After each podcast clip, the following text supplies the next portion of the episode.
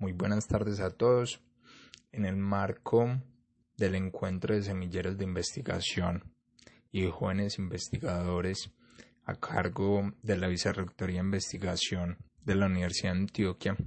vengo mediante este podcast a presentarles mi póster como joven investigador denominado Desarrollo de biomateriales compuestos de matriz cerámica para plataformas de crecimiento celular con liberación controlada de antibióticos para aplicaciones como implantes óseos. Como subtítulo tenemos elaboración de scaffolds de vidrio bioactivo circonia nanométrica para potenciales aplicaciones biomédicas. Yo, Cristian Danilo Álvarez, tengo como asesor a Oscar Iván Rojas, estudiante de doctorado, como tutor al profesor Fabio Vargas y como coordinadora del grupo GIMASIR, Grupo de Investigación en Materiales y Recubrimientos Cerámicos, la profesora María Esperanza López. En torno al desarrollo de biomateriales, tenemos que se cuentan con biomateriales que están compuestos tanto de matriz cerámica, matriz polimérica, matriz metálica, pero en este caso hablaremos de los primeros. Entre los diferentes biomateriales a base cerámica se encuentran los vidrios bioactivos, los fosfatos de calcio, la hidroxiapatita carbonatada, pero en este caso nuestro proyecto está enfocado hacia los vidrios bioactivos. Estos por su composición tienen unas aplicaciones muy interesantes, tienen bastante potencial en el campo, en el campo biomédico, pero tienen una leve falencia y es que ante cargas mecánicas tienen muy pocas propiedades, es decir, sus propiedades mecánicas eh, son muy bajas y solo bajo ciertas aplicaciones estos pueden ser usados, por ejemplo, en el caso de recubrimientos sobre, sobre sustratos de aleaciones mecánicas, metálicas, perdón. Continuando con las ventajas de los vidrios bioactivos es que estos, al ser bioactivos precisamente, al tener capacidades osteoconductivas biodegradables, al entrar en contacto con fluidos corporales eh, que tenemos nosotros dentro de nuestro organismo, empiezan a crear o a formar una capa de apatita sobre su superficie, se empiezan a biodegradar, lo que permite que mediante esta interacción se empiece a generar una unión con los diferentes tejidos circundantes que pueden tener los seres vivos en, su organismo. Entonces, en torno a esa debilidad que les comentaba anteriormente en cuanto a sus propiedades mecánicas, nosotros venimos trabajando y encontramos que mediante la fabricación de scaffolds o andamios, que es una especie de estructura tridimensional que permite, debido a su, su porosidad, tener un intercambio iónico muy positivo con eh, los fluidos circundantes y a tener una velocidad de reabsorción que nos sirve para todo tipo de aplicaciones médicas, encontramos que mediante la infiltración de circonia nanométrica a la estructura de este scaffold, nosotros podríamos, según la literatura, estar mejorando las propiedades mecánicas y así combatir, entrar a combatir directamente el cuello de botella que nosotros estamos presentando en cuanto a este tipo de materiales. Teniendo esto como preámbulo, como resumen o como introducción al proyecto, se plantearon como objetivo general el desarrollo de scaffolds de vidrio bioactivo eh, con composición de denominación 42S2.5 infiltrados con circonia nanométrica para posibles aplicaciones biomédicas. Entre los objetivos específicos tenemos determinar los parámetros adecuados en el proceso de fabricación de estos scaffolds, tanto en la relación de mezcla de los polvos de vidrio bioactivo y NaCl, el, el NaCl o la sal actúa como ese agente porogénico, lo que nos formaría los poros al interior de la estructura que luego mediante solubilización pues permitiría que estos espacios fueran los que interaccionaran con los fluidos. Entonces vamos a determinar esos parámetros, perdón, en la relación de mezcla, también en el proceso de prensado y en la sinterización que permitan consolidar probetas estables dimensionalmente. Segundo objetivo es caracterizar la influencia de la infiltración de circonia en las propiedades finales de los scaffolds de vidrio, bioactivo relacionados con su cristalinidad, así como la interacción entre ambos. Entonces, este objetivo lo que busca es determinar si esa infiltración de circonia si nos está ayudando a mejorar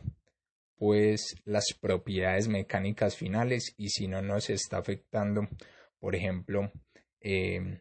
la base cristalina de nuestro vidrio bioactivo. Tercero, sería determinar mediante una prueba in vitro en SBF, según el procedimiento de COCUBO, el efecto de la circonia nanométrica en el crecimiento de apatita. Entonces, después de ver que de pronto que sí se mejoraba, perdón, las propiedades mecánicas de estos scaffolds, pues sería ver si no se está viendo afectado ese comportamiento eh, bioactivo de tan destacable de nuestro vidrio bioactivo, ¿cierto? Y como último sería evaluar la influencia de la circonia nanométrica y el tamaño de partícula del vidrio bioactivo en las propiedades mecánicas de los scaffolds. Es decir, nosotros al infiltrar esta circonia vamos también a hacer un juego o vamos a variar unos parámetros del tamaño de partícula del vidrio bioactivo vamos a ver bajo qué condiciones eh, las propiedades mecánicas de los scaffolds se ven más favorables. Más específicamente en este objetivo se van a trabajar pues con dos tamaños eh, diferentes de partícula. Como podemos ver en la figura 1, se ve el proceso de crecimiento y de formación de la patita alrededor del vidrio bioactivo y como cuál sería cada una de esas etapas que se está conformando. En la figura 2 vemos lo que es bien denominado un scaffold y su porosidad eh, característica. Ya entrando en torno a la metodología, la metodología eh, o el proceso experimental que se llevará a cabo se va a dividir en tres etapas principalmente. La primera etapa eh, es el proceso de la obtención de las mezclas de vidrio bioactivo circonia nanométrica, donde el vidrio bioactivo sintetizado por un protocolo el cual desarrolló eh, Mónica Monsalve en su investigación doctoral, pues se mezclará con el NaCl que es nuestro agente porogénico, y con la circonia nanométrica, de forma que se puedan generar o se puedan fabricar scaffolds eh, estables dimensionalmente. Después de, después de la obtención de, este, eh, de estas mezclas, vamos nosotros a, a, proceder con la fabricación de los scaffolds, donde, media, donde por prensado uniaxial, ya que para la fabricación de estos scaffolds eh, existen diferentes métodos, el cual nosotros encontramos que el prensado uniaxial por diferentes condiciones, como eh, que permite la variación de, de, los tamaños de partícula, que es más fácil eh, la eliminación de este agente progénico y es mucho más controlable todo el tema de, de la conformación como tal de nuestra estructura. Entonces elegimos este método de fabricación en donde pues evaluará la influencia de la presión del prensado para la posterior sinterización y luego se evaluará también eh, diferentes temperaturas de sinterización para cuál para ver cuál es la más indicada eh, para generar pues todo este proceso de formación de cuellos de sinterización entre las partículas cerámicas que permitan que nuestro scaffold pues si vea incrementadas sus propiedades mecánicas en razón de la infiltración de la circonia y no por una sinterización deficiente y que a su vez pues que esto no vea afectado pues su cristalinidad em, como intrínseca que le da sus propiedades bioactivas. Y ya, por último, la, última. etapa sería el tema de la evaluación o la caracterización, en donde inicialmente se haría una caracterización microestructural mediante SEM, en donde se verificarían, como decía anteriormente, esos cuellos de eh, sinterización permitiendo encontrar cuál es la temperatura más adecuada, al igual de que se podría hacer un análisis de la porosidad resultante del proceso. Eh, luego se identificará cristalográficamente mediante DRX cómo está esa cristalinidad del material y de pronto esos cambios de fase, esos cambios eh, cristalinos al interior del material debido a la sinterización, al proceso de sinterización. Luego la evaluación mecánica se realizará mediante compresión, eh, en donde se evaluará, como decía, la influencia de la circonia que la influencia que tiene la circonia en nuestras propiedades mecánicas y también cómo la porosidad puede influir en esas propiedades. Y ya finalmente la eh, identificación biológica o el análisis biológico mediante mm, eh, evaluación in vitro en fluido corporal simulado. Y se verá pues cómo es ese efecto de la circonia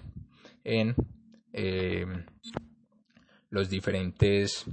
eh, en las diferentes perdón, condiciones que se han establecido anteriormente. De todo esto que se plantea dentro del proyecto, eh, se han dado algunos avances,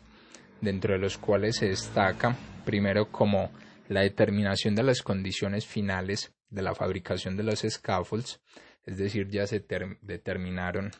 eh, primero lo que son las relaciones entre eh, el vidrio bioactivo y el NaCl, se determinaron también em, lo que son las presiones y tiempos de sostenimiento para el prensado, y también lo que serían se determinaron pues como las diferentes temperaturas con las cuales se sinterizará el material. Eh, también se definió el tratamiento térmico adecuado para la sinterización de las probetas como les mencionaba anteriormente. Eh, finalmente se pudo fabricar los scaffolds eh, de rango fino para ensayos mecánicos y pruebas in vitro. Acá hago relación a rango fino ya que en nuestro cuarto objetivo hacíamos mención de que se, iba a evaluar la influencia del tamaño de partícula del vidrio bioactivo, entonces ya se pudieron conformar todos los scaffolds en rango fino y eh, se pudo hacer una caracterización inicial de los scaffolds tanto por SEN como por DRX, es decir, se tomó como la materia eh, prima de partida y se pudo analizar eh, y se pudo pues como caracterizar como ese estado de partida para ya una vez hechas las pruebas mecánicas y las pruebas in vitro como sería esa condición final para tener como ese punto de comparación. En la figura 3 podemos ver lo que serían eh, las, las probetas al lado izquierdo para las pruebas mecánicas y al lado derecho para las pruebas in vitro y eh, la figura 4 serían eh, la caracterización mediante microscopía electrónica de barrido de los scaffolds antes y después de lixiviar o solubilizar la sal, en donde comprobamos que el proceso de eliminación de este agente porogénico pues sí se está llevando eh, o se estaba realizando de manera correcta. Ya para finalizar, pues los resultados esperados es que Em, se espera obtener a través de esta investigación unos escafos de vidrio bioactivo infiltrados con un refuerzo eh, de circonia nanométrica. Este término de refuerzo pues ya se entraría a, a debatir con los análisis y las pruebas que hagamos, eh, se evaluará, donde se evaluará el comportamiento mecánico de los scaffolds reforzados y la influencia que tiene el refuerzo en las características biológicas, con el fin de determinar definitivamente su viabilidad para ser usados en aplicaciones biomédicas.